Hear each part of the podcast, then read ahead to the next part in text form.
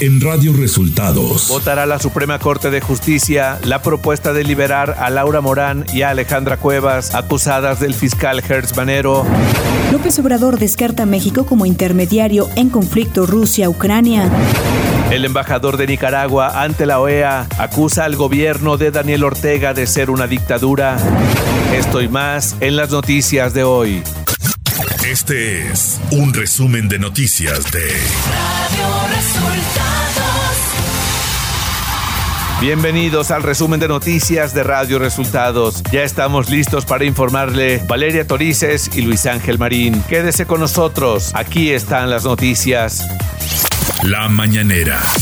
Este miércoles, en la conferencia de prensa, el presidente Andrés Manuel López Obrador descartó que México cambie su papel y sea intermediario en el conflicto entre Rusia y Ucrania.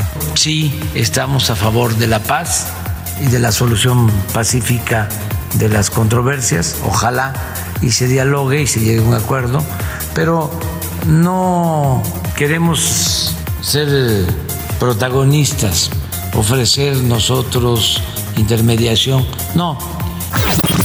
El mandatario mexicano aseguró que desde hace dos años iniciaron los trabajos de rehabilitación del Aeropuerto Internacional Benito Juárez de la Ciudad de México. Iniciamos desde hace dos años la rehabilitación del aeropuerto de la Ciudad de México. Los baños, las pistas, las rampas. Ahí hay un problema estructural por, eh, precisamente por los hundimientos y se está atendiendo. Hay presupuesto para eso y se van a mejorar las dos terminales. El jefe del Ejecutivo se refirió brevemente a su reunión con Quirino Ordaz, nuevo embajador de México en España. Así estuvo Quirino, se va de embajador de México a España y estuvimos platicando, va a representarnos en España y estuvo muy bien la conversación. López Obrador aseguró que se está haciendo una revisión y analizarán a fondo si hay beneficios y ahorros con el horario de verano para tomar una decisión al respecto. Este, se está haciendo una revisión y sí lo vamos a analizar a fondo, a fondo y pronto vamos a tener ya una respuesta para explicarle bien a la gente.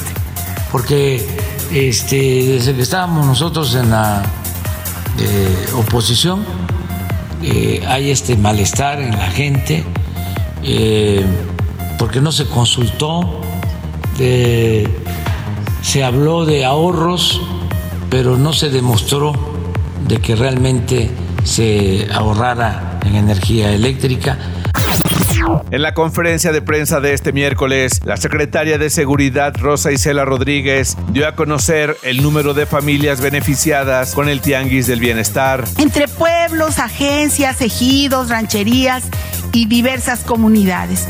El total de las familias beneficiadas son 111.985 con bienes entregados 4 millones 183 mil. Hay que decir que los artículos que se entregan provienen eh, de los decomisos e incautaciones por parte de la delincuencia, por parte de los grupos y eh, fuerzas de seguridad del Estado mexicano. El presidente López Obrador calificó de conservadores y fifís a los artistas e influencers que participan en la campaña contra el tren Maya. Es una campaña en contra porque son muy conservadores, son fifís. Ahora están convocando a una marcha, creo que para el día 3 van a ir de blanco. Radio Resultados Nacional.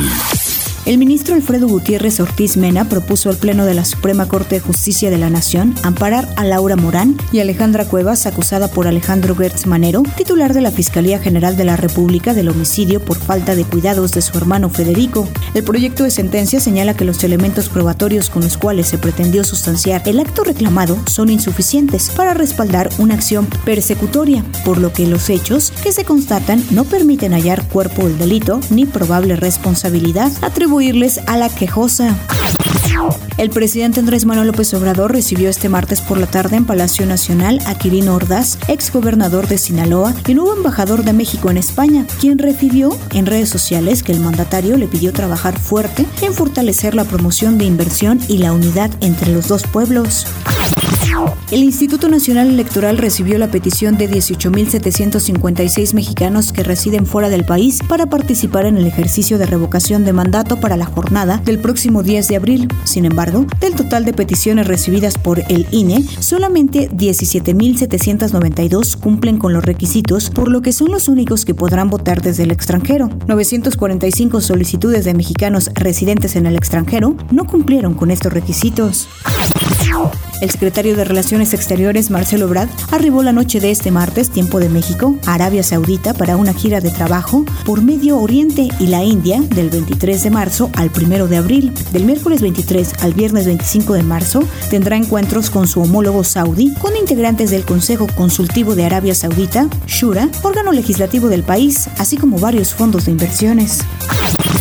El Tribunal Electoral del Poder Judicial de la Federación publicó las multas que en conjunto suman casi un millón de pesos para 77 famosos e influencers que violaron la veda de las elecciones de 2021 con mensajes de apoyo al Partido Verde Ecologista de México, entre los que está Gabriel Soto, Bárbara de Regil, Celia Lora, Laura G, Gretel Valdés, Mauricio Garza, Raúl Araiza, Mariana Echeverría, Mónica Noguera y Sherlyn, que deberán pagar multas de entre 10 mil y 100 mil pesos.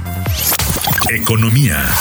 El INEGI informó este jueves que se anticipa un incremento mensual del indicador global de la actividad económica IGAE de 0.3% para el mes de febrero de este año y para enero se estimó un avance de 0.5%, dato que mejora la previsión anterior que señalaba una caída de 0.1%. Con esta cifra, la economía mexicana sumaría cuatro meses consecutivos en expansión, su mayor racha positiva desde finales de 2020. Clima. El Frente Frío número 38 recorrerá el sureste mexicano e interaccionará con un canal de baja presión sobre la península de Yucatán, lo que generará chubascos en Yucatán y lluvias fuertes en Veracruz, Tabasco y Campeche, así como lluvias puntuales muy fuertes en Chiapas acompañadas de descargas eléctricas y posible caída de granizo. La masa de aire frío asociada al frente producirá ambiente matutino frío a muy frío en algunos estados del norte y noreste de México, densos bancos de niebla en el oriente y sureste del país, además de viento norte con rachas de 60 80 kilómetros por hora en el centro y sur del litoral de Veracruz e Istmo y Golfo de Tehuantepec y con rachas de 50 a 60 kilómetros por hora en el litoral de Tamaulipas y Tabasco. Ciudad de México. La jefa de gobierno de la Ciudad de México, Claudia Sheinbaum, dio a conocer que el INE le envió un oficio para solicitar la eliminación de algunas de sus publicaciones dentro de redes sociales, las cuales fueron consideradas como propaganda y violan la veda electoral por la consulta de revocación de mandato. Ante esto, la jefa de gobierno señaló que haría caso al mandato del INE y bajaría las publicaciones de sus redes sociales, pero advirtió que impugnará la decisión del INE debido a que le parece una medida parcial y excesiva. Información de los estados.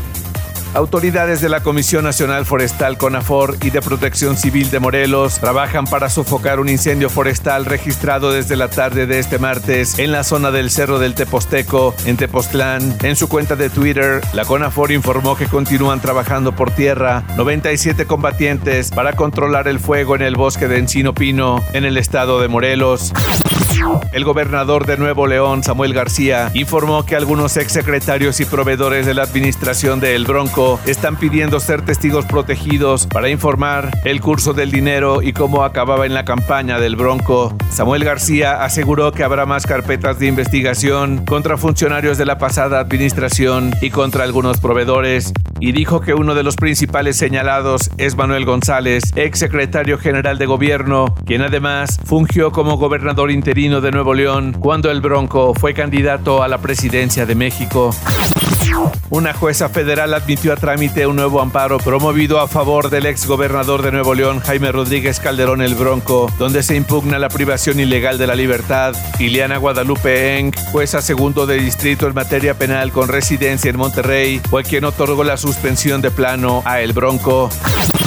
Autoridades de Baja California dieron a conocer que se abrió una carpeta de investigación para llevar a cabo el respectivo análisis del asesinato de la activista Patricia Rivera, ultimada en su propia casa en Tijuana, Baja California, mientras tenía una fiesta en su domicilio. Se informó que hombres armados y encapuchados ingresaron al domicilio de la activista y uno se dirigió directamente a ella y sin cruzar palabra alguna le disparó en la cabeza, causándole la muerte inmediata.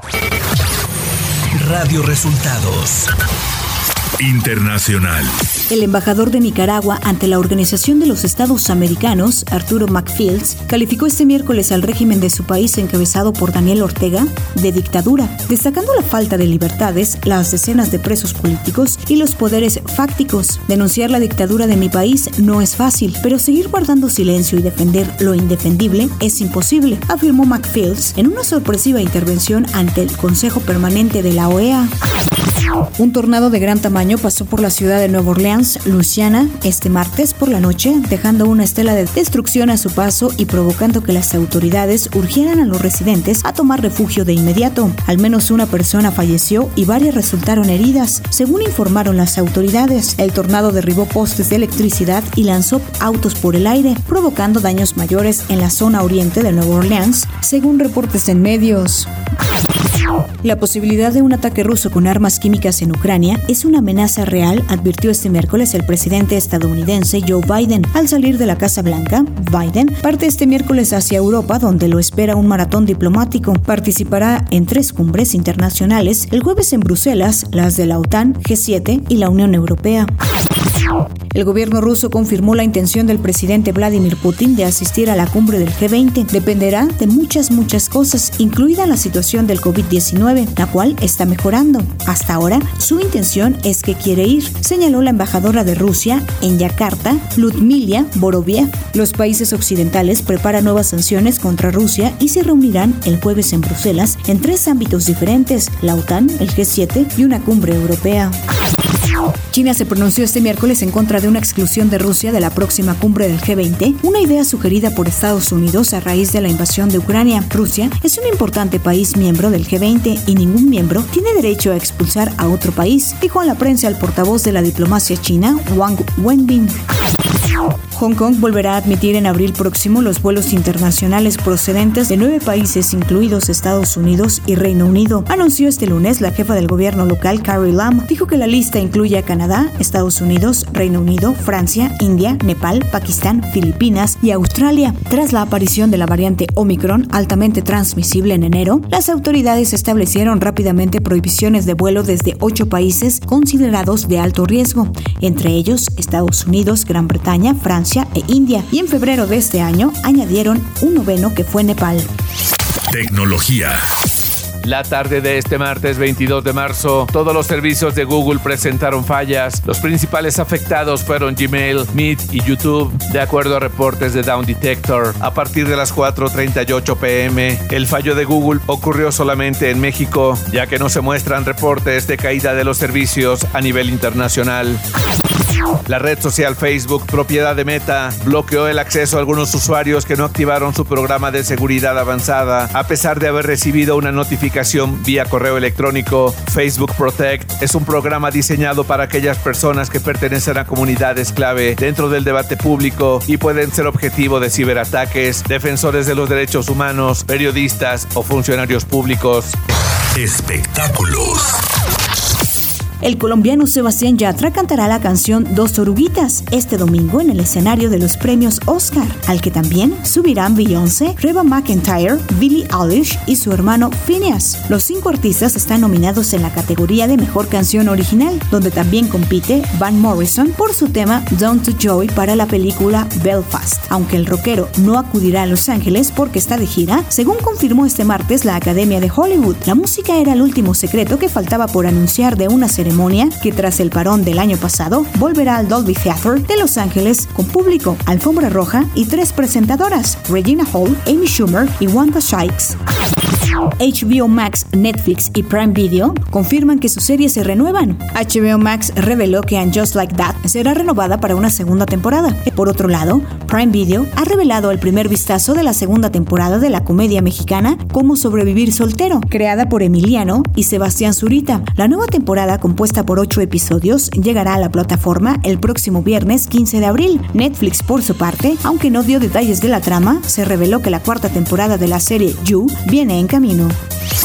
Deportes. El técnico Javier Aguirre el Vasco será anunciado oficialmente este jueves como entrenador del RCD Mallorca, inicialmente para los nueve partidos que restan de la temporada en la Liga Española. Sin embargo, si el equipo se salva del descenso, el Vasco podría quedarse una temporada más. Y es que el club y es que el Mallorca no ha conseguido ningún punto de los últimos 18 y ha acumulado 10 derrotas en 12 partidos. La UEFA ha aprobado la inscripción de nuevos futbolistas para sus competiciones de clubes, la Champions League, la Europa League y la Conference League, con un anexo temporal a las reglas que incluye disposiciones relacionadas con la suspensión de contratos entre jugadores, entrenadores y clubes afiliados a la Asociación Ucraniana de Fútbol y a la Unión de Fútbol de Rusia. Las nuevas disposiciones permiten que los jugadores de Ucrania o Rusia puedan jugar en otro club hasta el 30 de junio de 2022, indicó la UEFA en un Y hasta aquí las noticias en el resumen de Radio Resultados. Hemos informado para ustedes Valeria Torices y Luis Ángel Marín.